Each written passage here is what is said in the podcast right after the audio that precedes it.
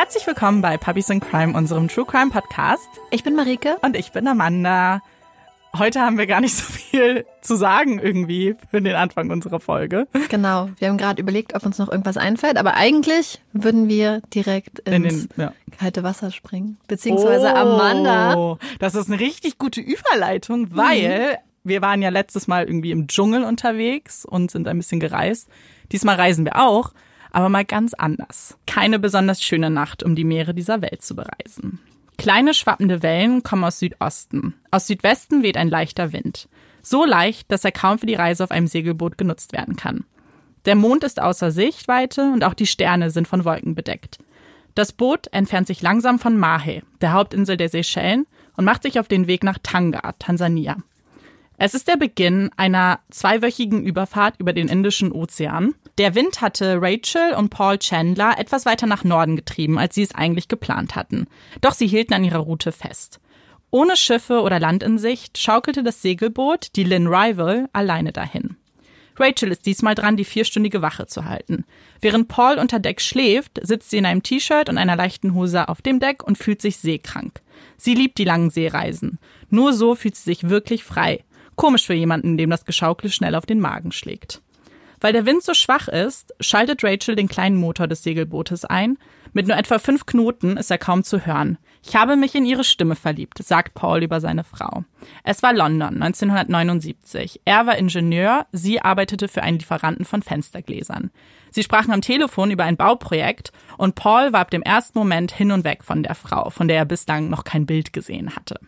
Nach anderthalb Jahren heirateten sie und zogen bald nach Doha, Katar, wo Paul Arbeit fand und Rachel das Segeln lernte. Paul segelte schon seit seiner Kindheit. Als sie ein paar Jahre später nach England zurückkehrten, kauften sie zunächst nur einen Anteil an der Lynn Rival, die gerade groß genug ist, um damit Ozeane zu bereisen. Sie hatten keine Kinder und als sie vor ein paar Jahren in Rente gingen, begannen sie Vollzeit zu segeln, erforschten die Adria, das Rote Meer, Ägypten, Indien, den Sudan, den Oman und Eritrea und blockten dabei über ihre Abenteuer. So beneidenswert dieses Leben klingt, es war kein luxuriöses Leben. Paul stand früh, noch vor Sonnenaufgang auf, um Fische zu fangen, die Rachel dann zum Mittagessen angebraten hat.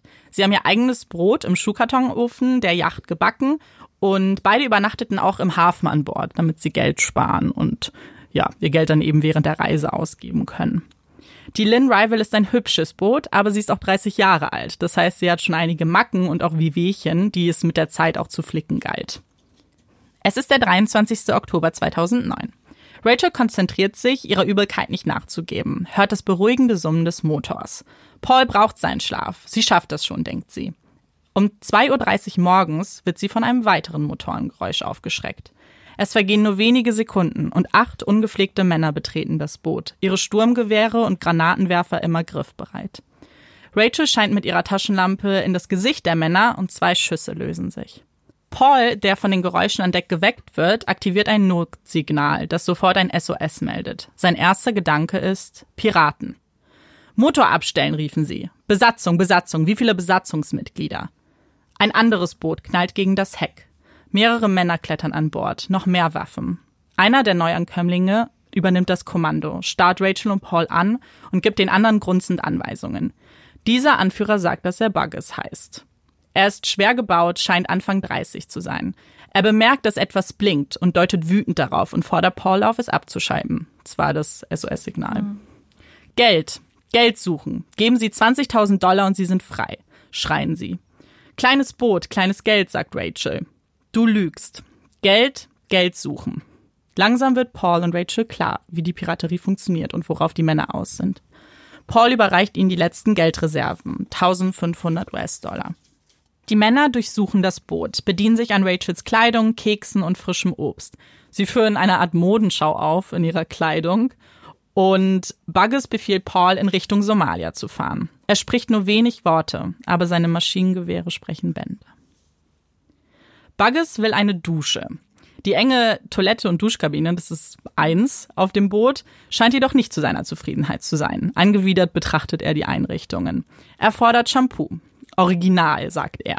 Die Seife, die Rachel ihm gibt, das, was sie eigentlich nutzt, die lehnt er aber ab. Sie gibt ihm daraufhin Reinigungsmittel, was das nächste war, was sie ihm gefunden hat. Bald erscheint ein nackter Bugges, bedeckt mit dem Reiniger und beschwert sich, dass es nicht schäumt. Seine Männer lachen. Rachel gibt ihm stattdessen Spülmittel.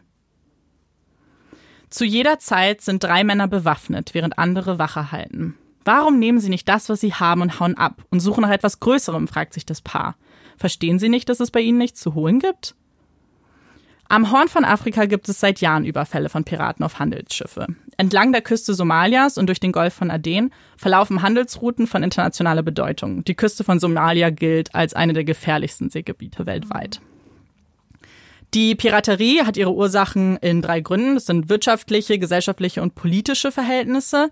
Ähm, in Somalia 1988 brach ein blutiger Bürgerkrieg aus. Das nutzten fremde Fangflotten äh, ja, zu ihrem Vorteil und bedrohten damit die örtlichen Fischer und die Existenz der somalischen Fischer, die daraufhin ihre Einkünfte eben mit der Seeräuberei verbesserten. Die Piratenmilizen setzen sich aus drei verschiedenen Personengruppen zusammen. Zum einen aus den ehemaligen Fischern, das was ich gerade schon erwähnt habe. Die haben natürlich besondere Kenntnisse über das Meer und damit einen großen Vorteil. Aber auch aus Bürgerkriegskämpfern, die zuvor an Land für verschiedene Warlords gearbeitet haben und aber auch aus Technikexperten, die Navigationsgeräte und Satellitentelefonie bedienen können und mhm. deshalb eben sich daraus einen Vorteil gemacht haben. Mit den Lösegeldern können sie schnell relativ reich werden und auch einen aufwendigen Lebensstil praktizieren. Das macht die Piraterie attraktiv für junge Männer aus ganz Somalia, die so kaum Zukunftsaussichten haben. Laut einer Studie wurden von Januar bis Mitte September 2008 insgesamt 61 erfolgreiche oder versuchte Überfälle auf Schiffe vor Somalia gemeldet, wobei sich die von den Piraten kassierten Lösegelder für 2008 insgesamt auf 18 bis 30 Millionen Dollar summierten und damit eben eine echte Einnahmequelle waren. Rachel und Paul waren sich zwar bewusst, dass der Indische Ozean ein Jagdrevier für somalische Piraten war, aber das Risiko lag statistisch gesehen gerade bei bei 0,1 Prozent wirklich auf Piraten zu treffen. Außerdem sind sie auch nicht wirklich das klassische Opfer. Oft mhm. trifft es viel größere Schiffe und vor allem auch Handelsschiffe, die eben reiche Firmen mit großen Versicherungen im Hintergrund haben, denn die können natürlich auch viel mehr Geld bezahlen. Die Wetterbedingungen waren noch immer miserabel. Mit dem leichten Wind könnte es Wochen dauern, bis sie Somalia erreichten. Für Buggers war das keine Option. Er kontaktierte ein Mutterschiff. Das ist eine Bezeichnung, die in der Piraterie sehr gängig ist. Es handelt sich eben um größere Schiffe, die auch schon von Piraten gekidnappt wurden, die technisch aber besser ausgestattet sind und sind oft ein Ankerpunkt dann für die Operation. Fünf Tage vergehen. Tage, in denen fast ein wenig Normalität und Routine eingekehrt ist. Paul und Rachel haben fast einen Alltag mit den Piraten aufgebaut.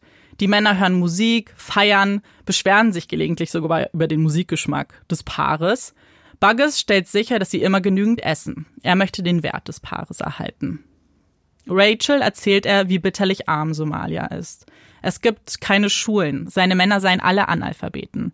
Er brummt die Männer oft an, man merkt, dass sie keinerlei Respekt vor ihm haben oder vor irgendwem, um ganz genau zu sein. Ihr Briten, ihr habt viel Geld, vier Millionen Dollar, sagt einer. Somali-Männer sind hungrig, kein Fisch. Großbritannien viel Geld, keine Probleme. Vier Millionen? Das muss ein Witz sein, keine reale Forderung, denkt sich Rachel. Rachel und Paul dürfen zusammensitzen, jedoch kein Wort miteinander sprechen. Die Handys wurden ihnen abgenommen. Rachel führt jedoch heimlich Tagebuch. Während Rachel und Paul an Bord sitzen und nicht wissen, welche grauenhaften Zeit noch vor, bevorsteht, klingelt ein Telefon in einem Vorort von London. Stephen Collett geht ans Telefon. Er ist der Bruder von Rachel. Die beiden haben keine besonders enge Beziehung zueinander. Es gab keinen Streit, aber Rachel ist mit keinem der ja, Familienmitglieder beso ja, besonders eng. Sie schreiben sich ab und zu Briefe. Mehr Kontakt hat Stephen aber nicht mit seiner mhm. Schwester. Er sagt selbst, er sei ein schwerer Charakter. Menschen halten es nicht lange mit ihm aus. Er ist sehr impulsiv, seine Stimmungen schwanken sehr schnell um. Anrufe um diese Uhrzeit können nichts Gutes heißen, denkt Steven. Rachels Schwester ist am anderen Ende und erzählt, dass der Notalarm auf dem Schiff aktiviert wurde. Vielleicht ein Zufall. Es ist oft wackelig auf See. Vielleicht ist jemand dagegen gekommen, hofft Steven. Doch diese Hoffnung sollte bald begraben werden. Nachrichtensender in London bekamen die Information, dass ein Paar von somalischen Piraten gefangen wurde. Durch Kontaktmänner gelingt es BBC sogar ein Gespräch zu den beiden aufzubauen. Es ginge ihnen gut, hört man in dem Gespräch. Sie seien auf dem Weg nach Somalia.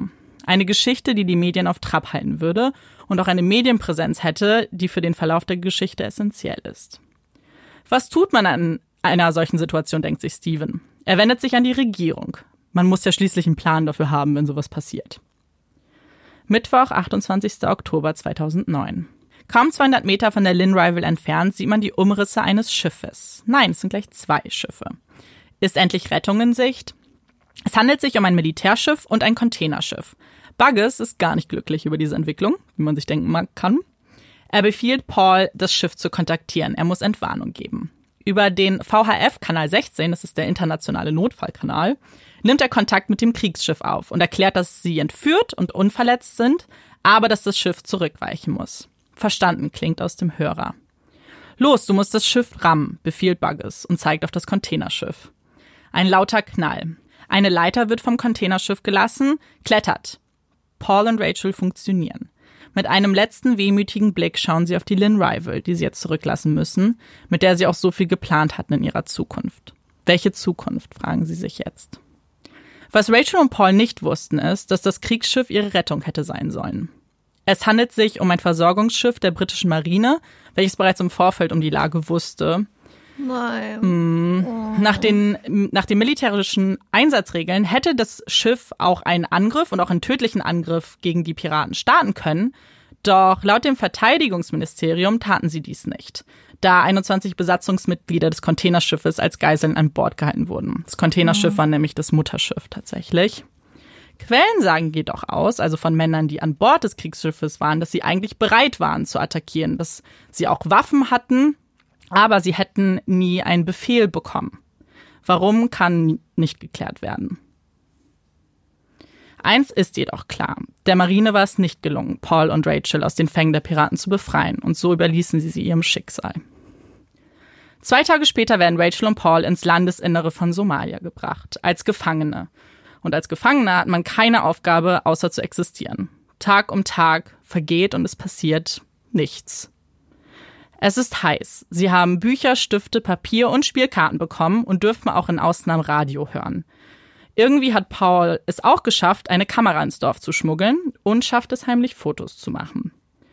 Warum wird nicht verhandelt, denkt Paul. Er weiß doch, dass die Medien informiert sind. Sie wurden ja auch von hm. den Medien schon kontaktiert. 27 Tage in Gefangenschaft. Buggers kontaktiert Steven über das Handy von Paul und Rachel. Die Verhandlungen beginnen. Verhandlungen, bei denen sich Steven alleingelassen fühlt. Die britische Regierung bietet zwar ihre Unterstützung an, Geld können sie jedoch nicht zahlen. Das sei gegen die Prinzipien, kein Geld an Terroristen zu zahlen. Die Polizei solle aber bei den Verhandlungen helfen, so schlagen sie vor. Die Realität sieht aber anders aus. Sie geben Steven Hinweise, sie sind am Anfang auch dabei. Ähm, die Hinweise sind aber zum Teil sehr widersprüchlich und vor allem, wenn es um Geld geht, dann verstummen sie komplett, weil mhm. sie sich da eben rauslass, ja, raushalten müssen. Steven führt viele Gespräche mit Ali, er ist der offizielle Kontaktmann in Somalia. Diese Gespräche sind so kraftraubend, dass Steven regelmäßig in Tränen ausbricht, sobald er den Hörer auflegt. Sieben Millionen US-Dollar. Das ist die erste Forderung von Ali. Geht's noch? Dachte sich Steven auch. Eine Forderung, mit der Steven nicht umzugehen weiß. Und Tage verstreichen und die Piraten möchten nicht länger warten. Die Entführer senden ein Video an die Presse, in dem erschreckendes Filmmaterial zeigt, wie Maschinengewehre an Pauls und Rachels Köpfe gehalten werden Paul sieht in die Kamera und sagt, die Piraten werden ungeduldig. Sollten wir innerhalb einer Woche keine Lösung gefunden haben, bin ich sicher, sie werden uns töten. Mhm. Angsterfüllte Gesichter blicken in die Kamera, die ihn nur erahnen lassen, wie das Leben in Somalia aussieht. Am 14. Dezember wird Rachel gezwungen, von ihrem Lager auf einen Hügel zu laufen und wird in einem Land Rover weggefahren. Paul schreit, mach dir keine Sorgen, ich liebe dich, als sie verschwindet. Auszüge aus Pauls Tagebuch. Freitag, 18. Dezember. Einer der Entführer wählt Lindas Nummer. Ich möchte das nicht tun. Linda ist meine liebste Cousine. Zum Glück nimmt der Anrufbeantworter den Anruf entgegen. Buggers Plan läuft nicht gut. Okay, sprich Steven. Kein Geld, du bist tot, sagt Buggers, falls ich es nicht verstanden hätte. Ich habe große Schwierigkeiten, Steven zu verstehen, und ich bin nicht sicher, ob er mich hören kann. Warum verhandelt niemand mit der Bande? Rachel wurde weggebracht. Ich habe keine Ahnung, wo sie ist oder ob sie lebt. Samstag, 19. Dezember. Wir fahren 45 Minuten, um ein gutes Telefonsignal zu finden. Buggers ruft mir in Erinnerung, sprich Geld, kein Geld, diese Männer bringen dich um. als Omar mir das Telefon reicht. Ich möchte meine Schwester nicht anbetteln, aber ich bin sicher, dass sie von Spezialisten unterstützt wird. Also mache ich weiter. Ich sage ihr, dass wenn ich schlafe, ein Maschinengewehr ein paar Meter von mir entfernt ist. Dass ich verzweifelt bin. Dass ich nicht aufhören kann, mir Sorgen um Rachel zu machen. Nachts sinken die Temperaturen und bei extremer Kälte schläft Paul auf einer dünnen Matratze auf dem Wüstenboden, was seine quälende Arthritis auch noch verschlimmert. In London versucht Steven noch immer zu helfen. Aber Steven ist Farmer. Er kann keine Verhandlungen führen. Woher sollte er auch? Niemand weiß, wie man Verhandlungen mit somalischen Piraten führen soll. Darauf wird man in seinem Leben nicht vorbereitet. Die Regierung hält weiter an ihren Prinzipien fest und diese sagen deutlich, es wird nicht mit Terroristen verhandelt und es werden keine Gelder fließen. Sie würden die Familien unterstützen, wiederholen Sprecher. Aber wie sah diese Unterstützung eigentlich aus? Es gäbe bereits Einheiten, die eine Rettung planen. Es läuft alles unter Schloss und Riegel, aber Steven könnte sich sicher sein, auch sie arbeiten im Hintergrund. Eine Aussage, für deren Richtigkeit man später keine Beweise finden wird. Auch sprechen sie kein Medienverbot aus. Die Medien berichten fast tagtäglich über die Entführung und auch wichtige Politiker wie Hillary Clinton zum Beispiel Aha. äußern sich dazu. Warum aber das so wichtig wäre, dass hier eben nicht berichtet wird, zeigt sich eigentlich in der Denkensweise und dem Verhalten von Piraten. Und zwar genießen die die Aufmerksamkeit, denn Aufmerksamkeit bedeutet in ihren Augen mehr Geld natürlich. Denn wenn viel berichtet wird, dann wird ja irgendwer schon zahlen am Ende. Die Piraten riefen auch Reporter an und baten um Interviews. Ein Reporter von BBC sagte in einem Interview auch, sie riefen fast täglich an. Es war schon fast normal, dass ich in einem Café stand, mir Kaffee und Croissant bestellte und nebenbei mit somalischen Piraten telefonierte. Neben britischen Formaten berichten aber auch somalische TV-Sender aus London und rufen die Piraten dazu auf, das Paar freizulassen. Denn nach dem Bürgerkrieg hat Großbritannien mehrere tausend Somalis aufgenommen und ihnen Schutz mhm. gegeben. Jetzt sind wir an der Reihe, unsere Dankbarkeit zu zeigen, sagen sie. Unsere Kinder sagen, sie kommen aus Ägypten, weil sie sich so schämen für das Verhalten. Oh nein. Aber ohne Erfolg. Ein Hoffnungsschimmer für Steven sind aber neutrale Berater, die ihm ihre Hilfe anboten. Sie haben schon bei mehreren Vermittlungen mit Somalis und Piraten geholfen und waren auch bei 30 Fällen schon erfolgreich. Sie wollten aber nicht direkt involviert sein und sie wollten auch nicht gezeigt werden. Diese Unbekanntheit ist eben essentiell für ihre Arbeit, damit eben weiterhin ein Vertrauensverhältnis auch besteht. Sie erklären Steven, er hat eigentlich nur drei Möglichkeiten. Erstens, er verhandelt nicht. Das würde aber den sicheren Tod der beiden bedeuten. Zweitens, er kann verhandeln, aber nicht zahlen. Da gab es eben oft schon Versuche, dass man danach mit den Piraten in ein Gespräch geht. Zum Beispiel war eine Methode, dass sie an den Islam appellieren und sagen, das ist gegen das, woran du glaubst. Aber das war nicht erfolgreich. Ja, in vergangenen Versuchen. Oder drittens, er verhandelt und zahlt. Das sei die sicherste Methode. Hm. Darauf einigen sie sich auch. Ähm, da sie aber ja kein Geld von der Regierung erwarten können, setzt sich Steven mit der Familie zusammen. Einige der Familienmitglieder waren direkt bereit, auch Geld beizusteuern. Andere wehrten sich aber sehr dagegen und haben direkt gesagt, sie würden nicht zahlen. Pauls Nichte war da besonders ähm, involviert. Sie hat nämlich auch ihre Hilfe angeboten bei den Vermittlungen. Und das war für Steven eben sehr gut, auch mal wen anders zu haben. Hm. Steven wird aber auch davor gewarnt, dass Piraten immer die gleichen Tricks anwenden. Zum Beispiel könnte er damit rechnen, dass sie sehr schnell 100.000 US-Dollar fordern würden, ähm, die aber innerhalb von 24 Stunden gezahlt werden müssen.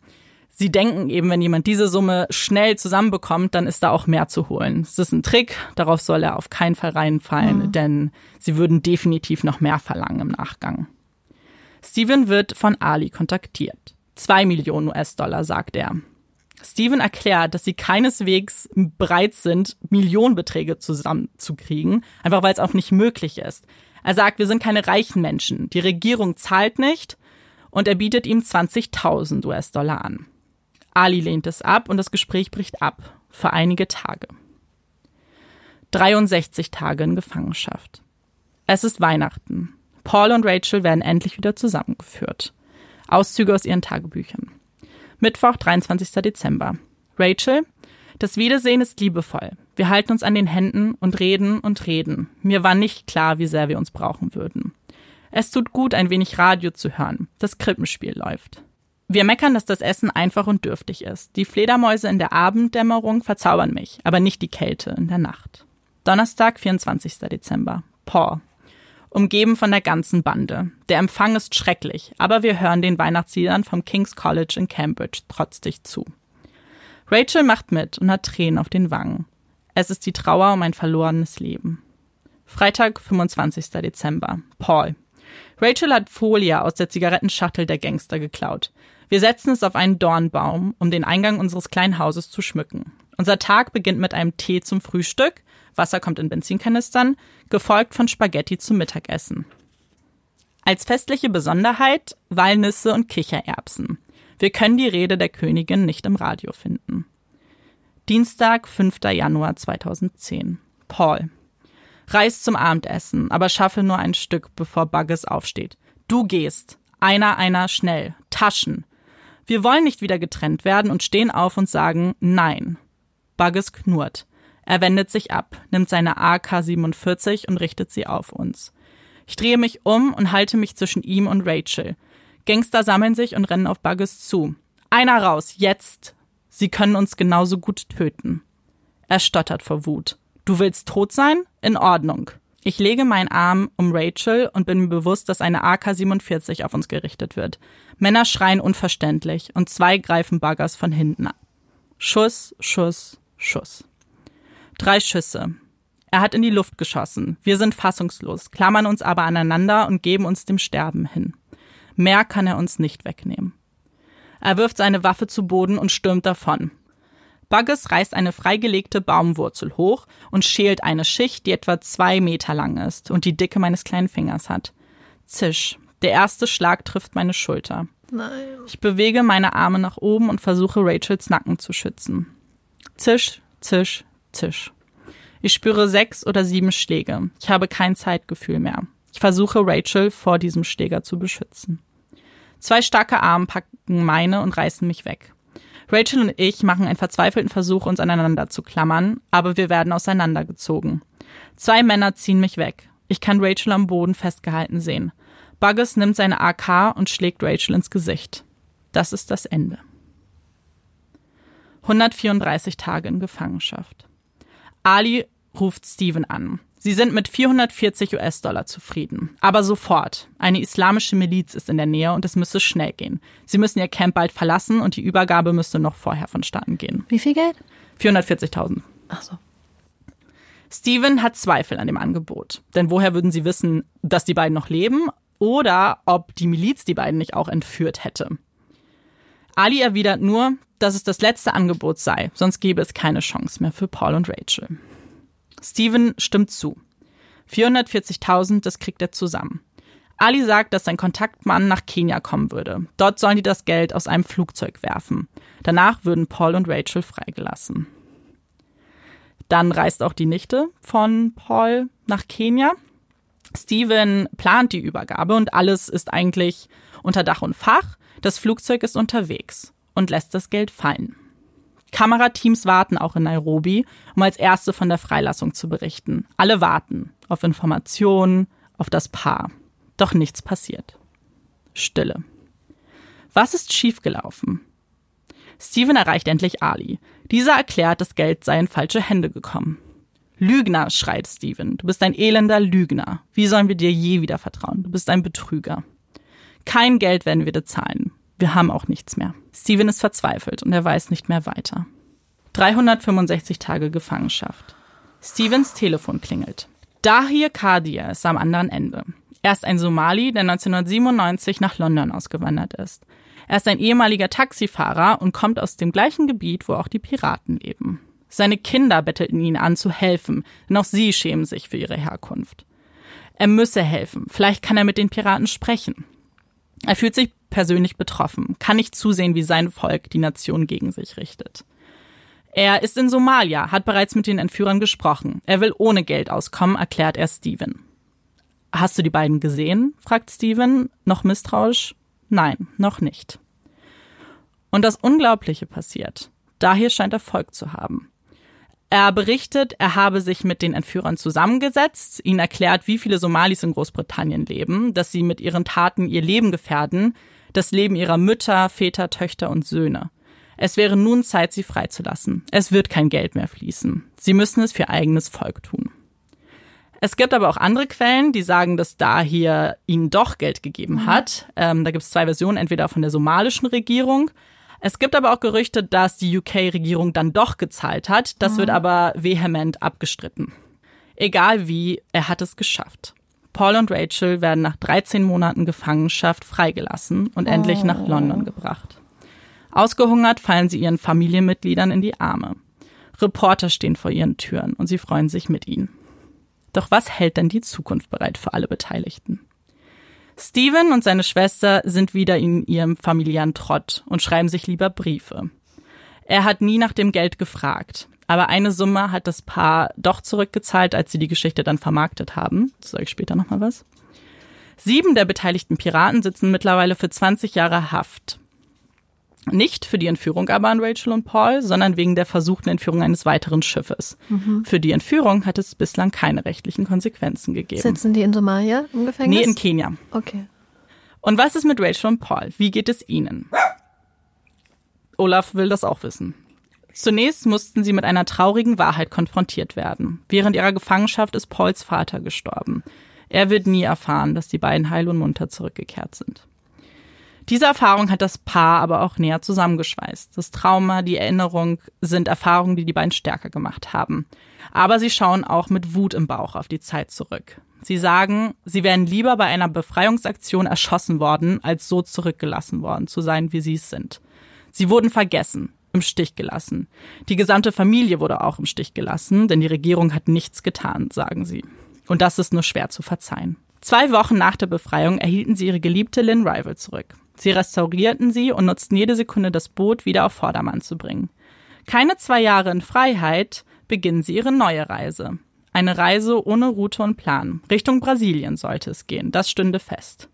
Man könnte denken, wir sind wahnsinnig, sagt Paul. Vielleicht sind wir auch nur egoistisch. Aber wir lassen uns durch die Angst nicht bremsen. Wir haben gelernt, wie wertvoll Freiheit ist, und die lassen wir uns nicht nehmen. Uns passiert schon nichts, fügt Rachel hinzu. Schließlich schlägt ein Blitz auch nie zweimal in die gleiche Stelle. Und das war mein Fall für heute. Ich muss dazu sagen, dass wir gerade eine kurze Pause machen mussten, damit ja. ich mich erstmal erhole. Es war ein bisschen süß, Maike war ein bisschen emotional, das fand ich ganz niedlich. Das war voll der krasse Fall. Oh mein Gott. Ja, es gibt irgendwie, es ist jetzt ja kein Fall, wo man irgendwie Theorien haben kann. Mhm. Am Ende ist ja Gott sei Dank alles einigermaßen mhm. gut ausgegangen. Ja. Aber es sind so ein paar Punkte, die ich einfach so erschreckend fand. Erstmal, ich habe Marike gerade gesagt, der Steven ist auch schon bis, also der ist älter, die sind alle älter, alle Beteiligten. Und es bricht einem das Herz, Interviews mit ihm zu sehen. Einfach mhm. wie, wie, ja, schwierig diese Zeit einfach war. Ja. Und wenn man sich vorstellt, dass man als ganz normaler Mensch auf einmal Verhandlungen führen muss ja. mit Menschen, die deine Familie gefangen halten. Mhm. Und du nie weißt, ob sie leben, wie es ihnen geht und vor allem 13 Monate. Ja. Die waren über ein Jahr gefangen. Krass. Und du bist halt die ganze Zeit dieser Willkür ausgesetzt. Mhm. Also die wurden sehr oft geschlagen. Die eine Szene, die ich vorgelesen habe, das hat sich dann auch wiederholt. Also sie haben sehr mhm. oft in dieser Angst gelebt, eben zu sterben tatsächlich, ja. aber auch geschlagen zu werden und ja, äh, schlimm. Was ich total beeindruckend fand, ähm, war die Somali-Gemeinde in, in England, in mhm. London, wie die sich Voll. dafür eingesetzt haben und die Kinder. Voll. Ich fand das auch. Das ist richtig schön, wenn man die auch sprechen hört. Ja. Dazu sage ich noch ein bisschen was später in meiner Empfehlung für oh, heute. Deswegen spannend. will ich noch nicht so viel sagen, wo ihr das ja. alles sehen könnt. Äh, das kommt da noch. Ja. Aber das ist total so herzzerreißend irgendwie zu sehen, dass sich so viele ja. Leute irgendwie verantwortlich gefühlt haben. Ja, klar. Ähm, Gerade auch am Ende da hier, der das ja auch so ein bisschen mit übernommen hat. Mhm. Einfach nur eben, weil er dachte, okay, das ist, das sind, das ist mein Volk, meine ja. Nation irgendwie. Da, ich muss zumindest versuchen, was zu helfen. Ja, voll krass. Ja. Aber auch Somalia als Land, wenn du ja, du hast ja die ganzen verschiedenen Aspekte mhm. angesprochen, die reinspielen in diese ja. Piraterie. Voll. Deswegen kann man irgendwie, den Piraten selbst irgendwie gar nicht so sauer sein, so komisch das klingt, mhm. weil jetzt diesen Fall auf jeden Fall, aber normalerweise trifft es ja wirklich Handelsschiffe ja. oder große Firmen, denen es jetzt auch nicht so weh tut, irgendwie aus der Versicherung ich, zu zahlen. Es ist so mhm. schwierig. Es reißt einen irgendwie so hin und her. Ich weiß, was du meinst. Und ja. ich verstehe es in dem Moment, in dem du in einem Land bist, wo du keine Chance hast, wo große Industrienationen mit diesen Fangflotten mhm dir deinen Lebensunterhalt wegnehmen. Ja. Und du, ich glaube, wenn ich Kinder hätte oder selbst wenn es nicht meine Kinder wären, wenn ich sehen würde, wie Kinder hungern und keine Zukunft haben, ich glaube, dann ist man in so einer Verzweiflung, dass man alles macht. Ja, absolut. Aber der Punkt, den du ansprichst, ist es halt sehr viel willkürliche Gewalt. Ja. Das ist ja auch sehr viel, es hört sich halt so ein bisschen an, als hätten sie auch Spaß daran, als hätten sie die beiden so ein bisschen als Belustigung genommen. Haben sie. Also gerade, ja, wie du die ersten Szenen auf dem, auf dem Schiff ja, Ja. auch. Das ist ganz Da geht's ja bizarr. schon über so eine Grenze hinüber. Dann ist es nicht nur, ich mache das jetzt, um, um, meine Kinder ja, durchzufüttern, was ich zu, tau- zu 100 Prozent verstehe. ja. dann geht's ja schon in eine andere Richtung. Und ich glaube, da kommt dann halt dieser Aspekt rein, dass du sagst, dass viele Leute da mitmachen, die in diesen Milizen waren. Mhm, absolut. Und die wahrscheinlich total verroht sind, vielleicht auch durch die traumatischen Erlebnisse, die sie dann durchgemacht haben müssen, wenn du in einem Krieg bist. Ja. Absolut. Das ist dann auch ein bisschen wie ein Teufelskreis wieder, Ja. ne? Das versucht da mal rauszukommen. Aber da, ja, gebe ich dir Aber auf jeden Fall recht. Gibt es denn Bestrebungen, dass man die Situation, also ich meine, Somalia, ich weiß, die Lage ist äh, kompliziert, jenseits von Gut und Böse. Aber gibt es denn irgendwelche Versuche, dass man zumindest Fangflotten sagt, dass sie bestimmte Gebiete meiden sollten, damit die Leute vom Fischfang leben können? Ähm, also ich kann jetzt so halb auf die Frage antworten. Es gab auf jeden Fall Bemühungen, die Piraterie als solches zu bekämpfen. Da war einer der ersten Ansätze erstmal, dass alle Schiffe mit Sicherheitspersonal ausgestattet sind. Es gab viele Richtlinien eben, inwiefern das Sicherheitspersonal geschult ist und auch bewaffnet ist. Das hat es auch einigermaßen gut gedämmt. Ja. Und zum Beispiel gab es auch seit 2009, also wo der Fall eigentlich passiert ist, war ja 2009 und 2010, ähm, gab es aber auch seitens Somalias Bemühungen, eben gegen die Piraterie vorzugehen. Sie selbst hatten ja lange Zeit keine eigene Marine. Es gibt, gab aber ab 2009 eine von Großbritannien ausgerüstete Marine, die eben nach Piraten tatsächlich gesucht hat und so auch erstmalig hunderte Piraten vor Gericht gestellt hat. Also es gab eben die ersten Versuche auch wirklich, sie zu suchen und zu fangen. Und so war es auch bis 2015 so, dass es kaum bis sehr wenige Angriffe von Piraten gab. Es wird aber wieder aktuell davor gewarnt. Irgendwie ab 2017 gab es wieder erste Fälle. Aber ich meine, es würde sich ja fast eher anbieten, statt mit so einer, also Ja. ich meine natürlich repressive Maßnahmen im Sinne Ja. von Sicherheitsbehörden, Polizei, Marine ist wahrscheinlich gut, um das Problem akut einzudämmen. Ja. Aber du hast es ja angesprochen, es hat ja auch andere Ursachen und wenn halt wirklich weiterhin Mhm. man den Menschen auch eine Lebensgrundlage in einem gewissen Maße wegnimmt, Ja, beziehungsweise die Menschen gar keine Zukunftshoffnung haben, ja. dann wird absolut. es ja weitergehen, weil ich glaube, verzweifelte Menschen, die keine Alternative haben, sind immer bereit dazu, ähm, auch Gewalttaten zu machen, um sich irgendwie was zu. Ich glaube, das ist einfach aber das Problem eben, dass Somalia an sich ja einfach auch sehr Ja. unruhig auch immer noch, äh, also was heißt Ja. Mhm. unruhig, aber sehr ungeklärte Verhältnisse aktuell ja auch hat. Ähm, ja, ich glaube, das ist ein ziemlich langer Prozess, aber absolut, das wäre, ich glaube, das wäre viel wichtiger, da natürlich anzufangen. Vielleicht eine Sache, über die wir noch reden können, ist die Presse, weil Ja. das hat mich im Nachhinein auch super wütend gemacht, weil die so viel berichtet haben und es Mhm. haben sehr viele Experten gesagt, ihr müsst aufhören, denen eine Plattform zu geben.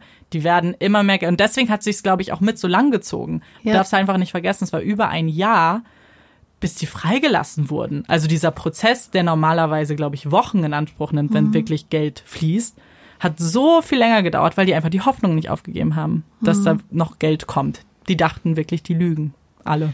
Ich glaube, dass England aber auch ein größeres Problem mit der Presse hat. Mhm. Also was die Berichterstattung angeht, was auch Verletzung von Persönlichkeitsrechten angeht. Man sieht das ja jetzt im britischen Königshaus und es war ja Ja, früher stimmt. auch schon so, dass da so krasse Grenzüberschreitungen stattfinden teilweise. Also der BBC-Reporter, der das auch mit dem Café und so gesagt hat. Ich habe ein paar Interviews von dem gesehen, weil er war auch der, der das allererste Gespräch mit denen geführt hat, als die noch auf dem Schiff waren, wo die noch gar nicht in Somalia angekommen sind. Und der hat es auch so, er wurde so ein bisschen darauf angesprochen, warum so viel berichtet wurde. Und er meinte, ja, wir wussten schon, dass das gefährlich sein kann für Ja. das Paar. Aber am Ende musste ich mir die Frage stellen, bin ich Reporter und ist das berichtenswert? So hat er es, glaube ich, irgendwie formuliert. ich finde, damit entzieht er sich ganz stark der Verantwortung, die er auch genau. als Reporter hat. Genau so hat er es dann auch gesagt. Ich musste mich dann als Reporter sehen. Zumal, wenn er ein BBC-Reporter ist, ist er ja nicht mal von der freien ja, privaten Presse. ja. Ja, das fand ich dann, das weiß ich nicht. Das hatte dann, es sind so ganz viele Probleme irgendwie dieser Geschichte. auch mit der Regierung, wie sehr die Ja. sich rausgenommen haben, die sind richtig doll auch noch ins äh, ja. Ja. Kreuzfeuer gekommen, weil da waren viele Leute sehr empört. Ja. Weil die immer so getan haben, als ob sie so viel tun und so viel Mhm. im Hintergrund läuft und eigentlich ist nichts. Es gab ja keinen weiteren Rettungsversuch, außer den allerersten. Puppy Break! Nachdem der Fall mich ziemlich mitgenommen hat, habe ich mir jetzt extra einen Puppy-Fact ausgesucht, der ganz, ganz süß ist. Oh, ich freue mich. Es gibt ja nicht umsonst die, den Ausdruck Hundeblick oder Dackelblick. Und tatsächlich ist es so, dass Hunde ihren süßen, süßen Gesichtsausdruck auch mit Absicht Oh, anwenden. Ich wusste es. Es ist wohl so, dass Hunde ganz genau wissen, dass dieser Blick beim Menschen zumeist zum gewünschten Ziel führt. Und die benutzen das dann tatsächlich auch mit dem Ziel, den Menschen dazu zu bewegen, das zu machen, was sie möchten. Und es gab sogar eine Untersuchung, wo man herausgefunden hat, dass wenn Hunde wissen, dass sie von Ja. Menschen beobachtet werden, dass sie das dann öfters machen, als wenn sie einfach nur mit Artgenossen Ja, kommunizieren. ja. Also sie machen das spezifisch an Menschen gerichtet.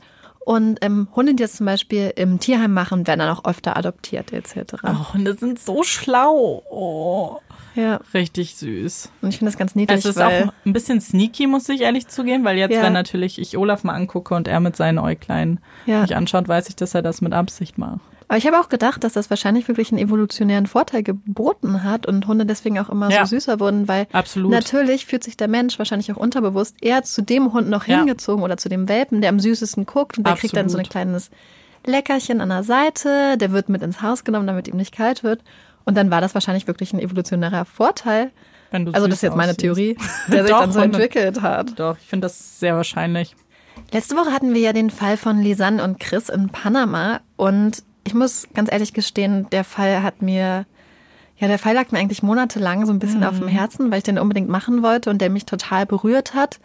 Ja, und deswegen haben wir uns total gefreut, auch weil ihr uns auch Ja. teilweise persönliche Nachrichten geschrieben habt. Teilweise haben Leute von euch ähnliche Situationen erlebt. Das fand ich mit, extrem ähm, spannend und gruselig. Übergriffigen Tourguides Ja. auch und das war ganz krass auch für uns zu hören. Ja. Insofern auch danke, dass ihr uns das anvertraut habt. Ja. Das äh, bedeutet uns auch ganz viel. Und weil ihr uns ja so nette Nachrichten geschrieben habt, was man machen kann, wenn man krank ist, für Marike, werde ich diese Nachrichten jetzt gerade und die Tipps recyceln, denn jetzt bin ich krank. Ja. Yay! Es geht so krass rum, habe ich das Gefühl. Bei uns sind Ja. so viele Leute krank. Ich hoffe, euch da draußen geht's gut. Und wenn nicht, dann hört die letzte Folge mit den Tipps, wie es einem besser geht. Das mache ich dann nochmal. Das machst du nochmal. Ja. Wollen wir mit unseren Empfehlungen weitermachen, Marike? Ja. Ich fange mal an.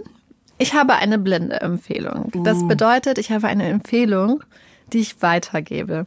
Wir haben nämlich eine ganz liebe Nachricht bekommen bei Facebook von Alessandra. Und sie meinte, dass wir ja in der letzten Folge ein bisschen darüber geredet haben, dass sowohl Amanda als auch ich ganz dolle Leiden Mhm. und Bauchschmerzen haben, wenn Hunde zum Beispiel in Krimis oder so vorkommen. Ja. Und Alessandra hat gesagt, hey, ihr könnt aber auch eure Leidenschaften für Kriminalgeschichten und Hunde verbinden und hat uns ein Buch empfohlen. Und es ist der ballspielende Hund von Agatha Christie. Auf Englisch heißt das Buch Dumb Witness. Ich glaube eher im Sinne von stumm als im Sinne von dumm. Ich glaube auch. Und das Buch habe ich bestellt. Es liegt jetzt bei mir zu Hause. Ich finde das Cover ganz schön. Und wie gesagt, sie hat gesagt, man kann es mit gutem Gewissen hören. Ich hoffe, das stimmt so. Aber ich habe das jetzt mal weitergegeben. Amanda ist auch ganz großer Agatha Christie. Ja, Fan. total. Früher schon.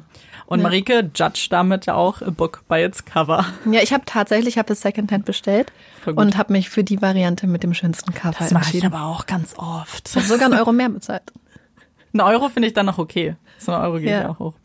Coole Empfehlung. Du kannst uns ja auf jeden Fall ein Update geben, Mache wenn du ich. es Ich gelesen plane hast. das bis nächste Woche zu lesen. Sehr gut. Marike ist eine schnelle Leserin. Meine Empfehlung, habe ich ja schon vorhin angedeutet, hat was mit dem Fall von heute zu tun. Und zwar möchte ich die Netflix-Doku empfehlen, die mich zu diesem Fall inspiriert hat. Und zwar heißt die Gefangen oder auf Englisch Captive und hat eben unterschiedliche Entführungsfälle. Jede Folge ist ein abgeschlossener Fall, die auch komplett unterschiedlich sind. Und den Fall, den ich euch heute vorgestellt habe, das ist Folge drei. Und ich kann euch auf jeden Fall empfehlen, erstmal die ganze Doku oder die ganze Serie zu gucken, aber auch auf jeden Fall den Fall dazu, denn man sieht eben Interviews, auch mit den beiden. Ähm, Steven, der Bruder, spricht auch. Man sieht auch so eine den neutralen Berater vor so einer Schattenwand, weil der ja nicht gezeigt werden wollte, den BBC-Reporter. Also man sieht ganz, ganz viele Interviews, aber auch die Fotos, die Paul vor Ort gemacht hat mit seiner reingeschmuggelten Kamera. Deswegen empfehle ich euch die Serie auf jeden Fall. Aber auch, wenn ihr nur eine Folge gucken wollt, dann würde ich euch Folge 3 empfehlen. Also bestimmt auch nichts für schwache Nerven, oder? Äh, nein. Hm. Es ist auch so ein bisschen nachgestellt zum Teil. Also die hm. Piraten werden nachgestellt. Das sind nicht die echten Piraten. Hm. Und das ist ja auch sehr brutal. Auch die Szene mit dieser Baumwurzel wird nachgestellt. Es gibt eine Folge, ich bin mir jetzt nicht mehr sicher welche, da ist auch der Original-Entführungstäter in der mhm. Doku. Und das weiß ich noch, fand ich extrem spannend. Ja. Guckt euch das an. Wir verlinken euch natürlich alles wie üblich in den Show Notes. So, und damit Amanda auch sich ganz schnell erholen kann und wieder ab ins Bett unter die Bettdecke mhm. kann, schließen wir die Folge auch für heute ab. Juhu. Ich bin Amanda. Ich bin Marike. Und das ist Puppies in Crime. Tschüss.